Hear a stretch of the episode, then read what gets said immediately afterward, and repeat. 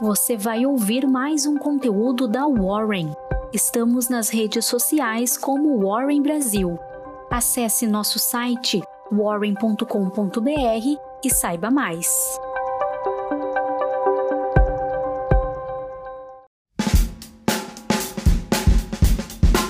Terça-feira, dia 2 de fevereiro. Um bom dia. Começamos agora a nossa Warren Call.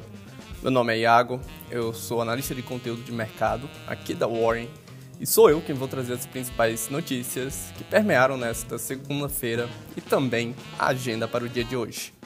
E definitivamente a pauta da segunda foi girou em torno da eleição da Câmara e do Senado. O Senado iniciou a votação primeiro, às 18 horas. Os principais candidatos eram o Rodrigo Pacheco, do DEM, e a Simone Tebet, do MDB.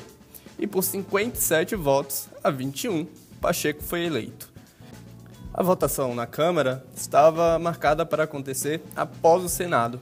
A disputa estava entre Arthur Lira, do PP, e Baleia Rossi, do MDB.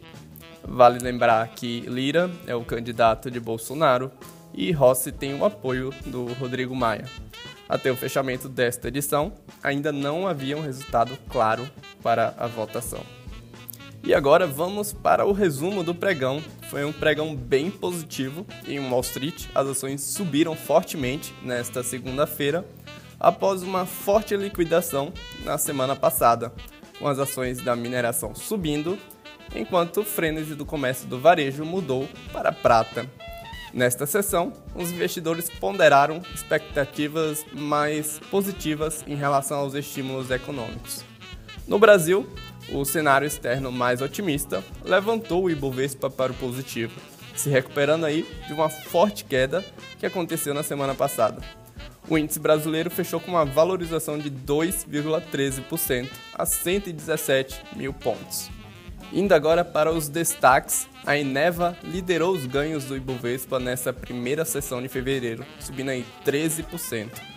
A empresa venceu a disputa pelo polo de Urucu, na bacia de Solimões, no Amazonas, superando aí a 3R Petroleum, que liderava a concorrência. Logo atrás veio a Eletrobras, que o papel ordinário subiu aí 8,98% e se destacou entre as altas, se recuperando das perdas após a renúncia de seu presidente na semana passada. E depois de várias sessões no vermelho, o setor financeiro finalmente reagiu. O índice financeiro avançou 2,02% nesta sessão. Os investidores uh, fizeram um movimento de antecipação positiva dos balanços que serão divulgados nesta semana. Com isso, o Santander foi o principal destaque do índice, subindo em 3,92%, seguido pelo BTG, que subiu 3,60%, e o Itaú, que avançou 2,67%. E as siderúrgicas e petroleiras se firmaram em uma zona azul em dia de alta nos contratos de petróleo e também no de minério de ferro. Empresas como a Companhia Siderúrgica Nacional, que subiu 4,24%, e a PetroRio, que subiu 4,23%, foram os destaques de seus setores. Em dia de estreia, a Espaço Laser brilhou em seu primeiro dia de negociação na B3, liderando os ganhos fora do índice Bovespa. Espaço Laser subiu 16,56%.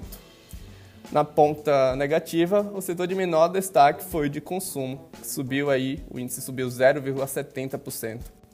A Via Varejo liderou as perdas do dia, caindo 2,11%, seguido pela Magazine Luiza e pelo grupo Natura. Em dia de grande apetite ao risco, o fluxo vendedor institucional predominou sobre esses papéis nessas empresas. Dando uma rápida volta no cenário internacional, tivemos aí que o frenesi sobre o GameStop perdeu a força nesta segunda-feira. A ação caiu 31,5%. Ou pelo menos mudou de caminho, né? O grupo do Reddit parece estar com foco em outro alvo, a biotecnologia apelidada como hashtag BioWar, ressuscitou ações da BioCrit Pharmaceuticals, que subiu aí 39%. As biotecnologias com pouca ou nenhuma receita há muito tempo são focos das apostas shorts em Wall Street e podem surgir como um novo ponto focal para os pequenos investidores que estão travando essa guerra contra os fundos hedges. Uh, falando agora dos contratos de commodity, os preços subiram mais de 2% nesta segunda-feira. O movimento foi apoiado pela redução dos estoques da commodity nos Estados Unidos e também por uma crescente demanda por combustíveis no hemisfério norte, devido ao inverno e às tempestades de neves. Das moedas, o dólar encerrou com uma desvalorização frente ao real, cotada aí a R$ 5,44. A expectativa para o final de 2021 foi atualizada e divulgada pela projeção Fox. O IPCA subiu para 3,53%, o IGPM subiu para 6,57% e o câmbio também subiu levemente para R$ 5,01. E por último, mas não menos importante, vamos à agenda do dia. Nos Estados Unidos teremos o lucro líquido da Amazon, da Alphabet e da Pfizer. Na Europa teremos a variação do PIB trimestral. Na China teremos o PMI composto e o lucro líquido da Alibaba. E aqui no Brasil vamos ter a produção industrial e mensal, leilão de títulos pelo Tesouro Nacional e a prévia da produção da Petrobras. Bom, pessoal, por hoje é isso. Espero que vocês tenham um ótimo dia e a gente se vê amanhã na próxima Warning Call. Até lá!